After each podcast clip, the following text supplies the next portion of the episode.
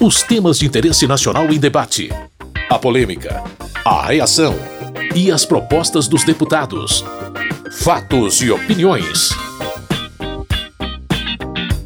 Olá, meu caro, minha querida ouvinte, você que também baixa o programa no seu agregador de podcast de preferência. Eu sou Carlos Oliveira. Seja muito bem-vindo, muito bem-vinda ao Fatos e Opiniões de hoje. É hora de ouvir os principais debates que ocorreram no plenário da Câmara nessa semana. Se você gosta de política, então aumenta aí o volume. Apesar de não ter sido votado ainda, o assunto que centralizou os discursos no plenário foi a regulamentação de garimpos em terras indígenas. A previsão de que um pedido de urgência para o projeto seria pautado já fez com que contrários e favoráveis à proposta ampliassem os debates sobre o assunto. Após longas negociações, o presidente da Câmara, Arthur Lira, anunciou a criação de um grupo de trabalho que irá produzir um texto relativo ao tema para ser votado em abril.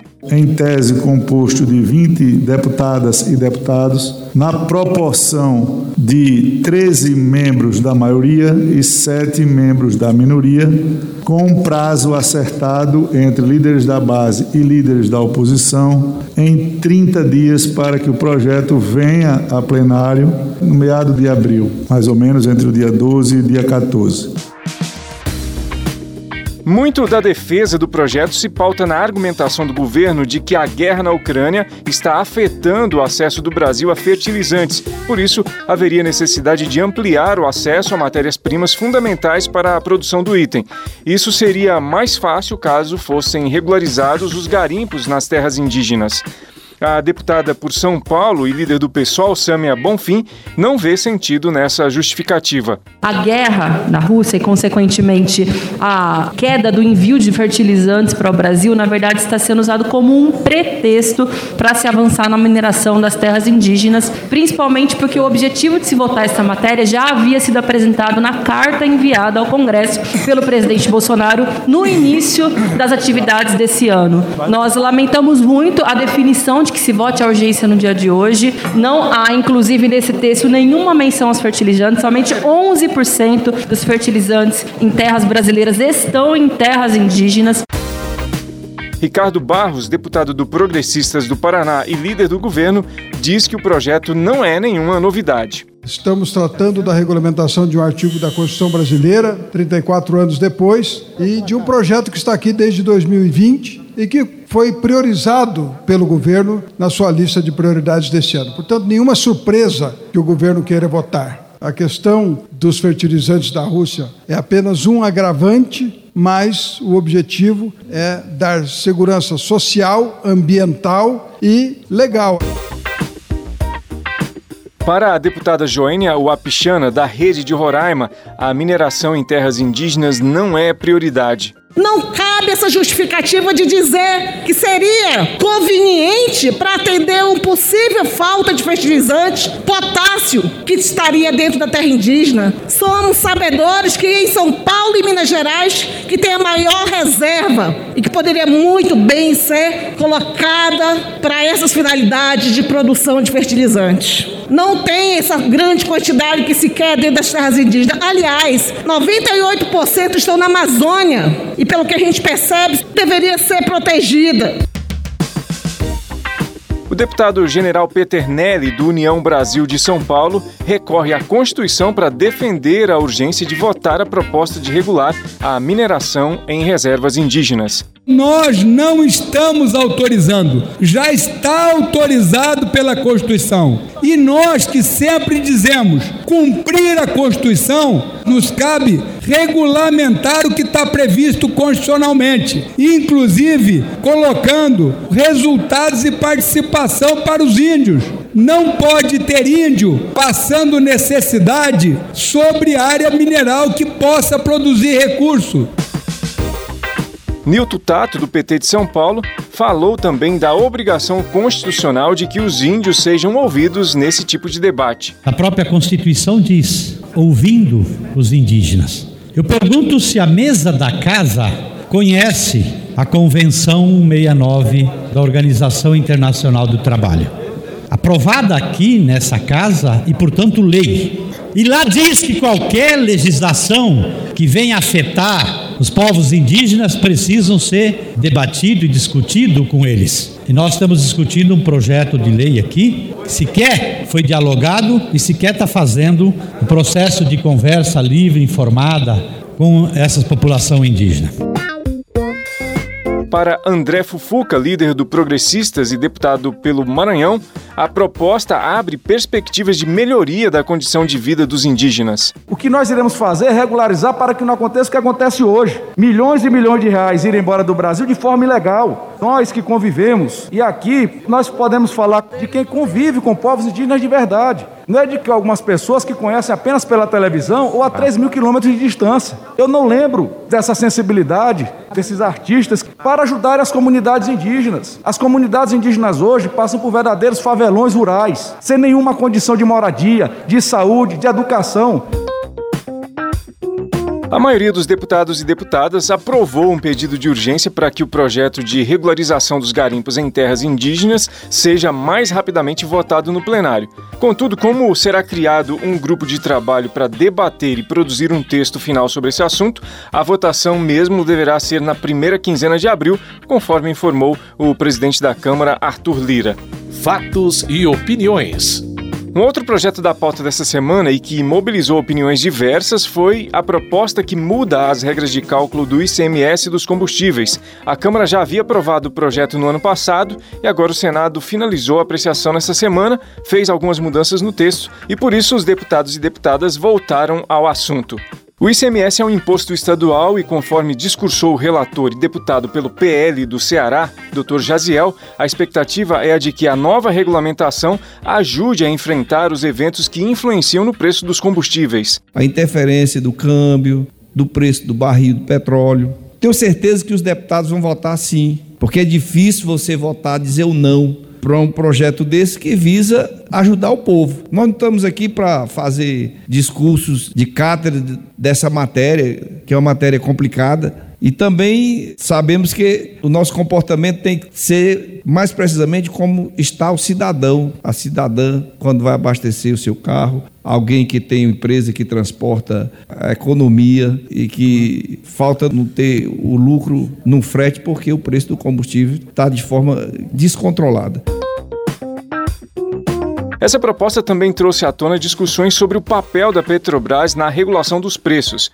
Segundo o líder do PT e deputado por Minas Gerais, Reginaldo Lopes, o contexto do mercado de combustíveis no Brasil deveria ser equilibrado por iniciativas da Petrobras. É um absurdo achar que o papel social da Petrobras é distribuir lucros e dividendos para meia dúzia de acionistas internacionais, na ampla maioria, que sequer pagam imposto de renda sobre os lucros e dividendos. São super ricos que ganham de uma empresa que foi construída com 100% dos recursos do povo brasileiro.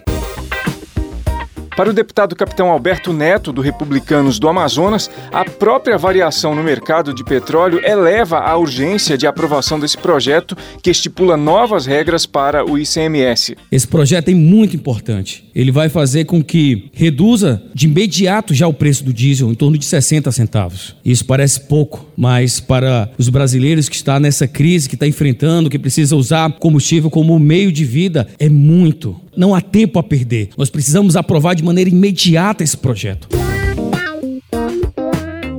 Na opinião do deputado por Minas Gerais e líder do Partido Novo, Tiago Mitrô, a melhor solução é a saída do Estado do setor de combustíveis. Se a gente quer fazer o preço dos combustíveis reduzirem aqui no Brasil, a gente precisa, primeiramente, privatizar a Petrobras e abrir o mercado de combustíveis no Brasil. Nós não podemos ter esse monopólio de importação de combustíveis. Nós não podemos ter monopólio no refino do petróleo aqui dentro. Nós não podemos ter falta de competitividade, que é o que existe hoje no setor e que impede que os preços caiam.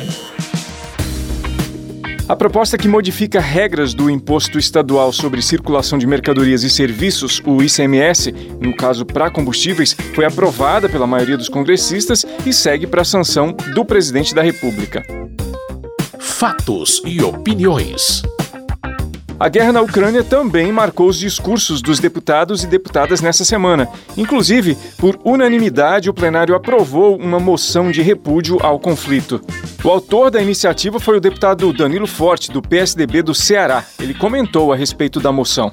Eu acho que nós não poderíamos ser omissos nunca diante da gravidade do fato dessa agressão. São crianças, são mulheres, são idosos, são pessoas que estão pagando um preço de algo que não cometeram, por um crime que não cometeram, por uma ofensa que não cometeram, por uma usurpação de poder, para apenas consolidar um espaço político que nós sabemos que não é pela guerra que nós conquistamos, mas é pelo diálogo e pelo fortalecimento da democracia.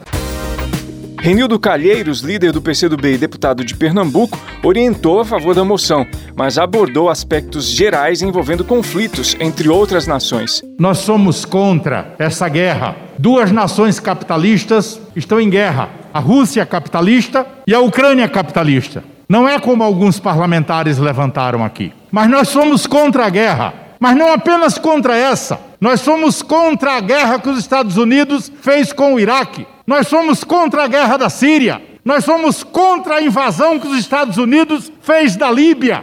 Os Estados Unidos não têm autoridade moral nem política para falar de paz, porque sempre estimulou a guerra. Já o deputado Pompeu de Matos, do PDT do Rio Grande do Sul, comentou que não há justificativa para países invadirem os outros. Nós temos que abominar a guerra. É o tipo da coisa que não faz bem para ninguém. Casa que falta pão, todo mundo briga e ninguém tem razão. Mas casa onde tem pão e alguém quer mais, não é digno desse desejo. Está errado a Ucrânia, está errado a Rússia, está errado a OTAN, está errado os americanos. Todos estão errados na hora da guerra. Mas quem invade um país livre e independente não é digno da nossa consideração. Fernanda Melchiona, do PSOL do Rio Grande do Sul, ressaltou o direito inalienável à autodeterminação dos povos. Nós defendemos o povo da Ucrânia e a autodeterminação do povo ucraniano. Quem tem que decidir o seu governo e a sua localização geopolítica é o povo ucraniano, não o imperialismo estadunidense e nem o imperialismo russo, que não tem nada de esquerda. O programa já está quase terminando, mas antes deixa eu lembrar a você que houve uma sessão do Congresso Nacional nessa semana para a apreciação de vetos do presidente da República a projetos aprovados pelos congressistas. Houve maior repercussão em torno do veto ao projeto que prevê distribuição de absorventes a adolescentes e mulheres em situação de vulnerabilidade. Quase a totalidade dos parlamentares votou pela derrubada do veto. A deputada Marília Arraes, do PT de Pernambuco, esteve entre as que lideraram os debates em torno do projeto e da derrubada do veto presidencial. Na opinião dela, a derrubada do veto é um grande momento da luta pelos direitos das mulheres. Não somente pelo assunto, não somente pela mudança que vai acontecer na vida de tantas meninas e mulheres, mas porque nós tivemos a oportunidade de trazer para o público um assunto, um problema que sempre foi deixado lá no privado, como um assunto tratado somente pelas mulheres, que as mulheres tinham vergonha de tratar, de falar, de dizer que passavam por ele. A deputada Celina Leão, do Progressistas do Distrito Federal, comenta as circunstâncias do veto do presidente ao projeto. Eu acredito que no momento do veto, o presidente Bolsonaro foi muito mal orientado pela sua assessoria, porque acreditava que estava vetando por ser inconstitucional. Mas não era, porque o veto, se dizia no passado, não ter a destinação da fonte do recurso. Mas esse erro legislativo não foi cometido. Todo projeto tem a orientação e fala da onde que vai sair o recurso. Foi por isso que nós conseguimos acordar com a liderança do governo, o senador Eduardo Gomes, para que além do decreto que foi sancionado pelo presidente, que nós pudéssemos derrubar o veto. Ainda nessa semana, vários outros projetos da agenda da bancada feminina foram aprovados na Câmara. Teve, por exemplo, a proposta que cria o auxílio aluguel para mulheres vítimas de violência doméstica e que estejam em situação de vulnerabilidade econômica. A proposta vai ao Senado Federal. Também foi aprovado o projeto que estabelece a criação de planos e metas por estados e municípios para reduzir a violência contra a mulher. O texto será votado agora pelo Senado. Se você quiser ter acesso a mais detalhes de todos os projetos votados e discutidos pelos deputados e os assuntos debatidos na Câmara, basta acessar o site www.câmara.leg.br. Com sonoplastia de Tony Ribeiro, esse foi o Fatos e Opiniões de hoje. Muito obrigado pela sua audiência, você que nos acompanha aqui no rádio ou que baixa o programa no seu agregador de podcast preferido. Na semana que vem tem mais. Até lá. Fatos e opiniões. Os temas de interesse nacional em debate. A polêmica, a reação e as propostas dos deputados. Produção e apresentação: Carlos Oliveira.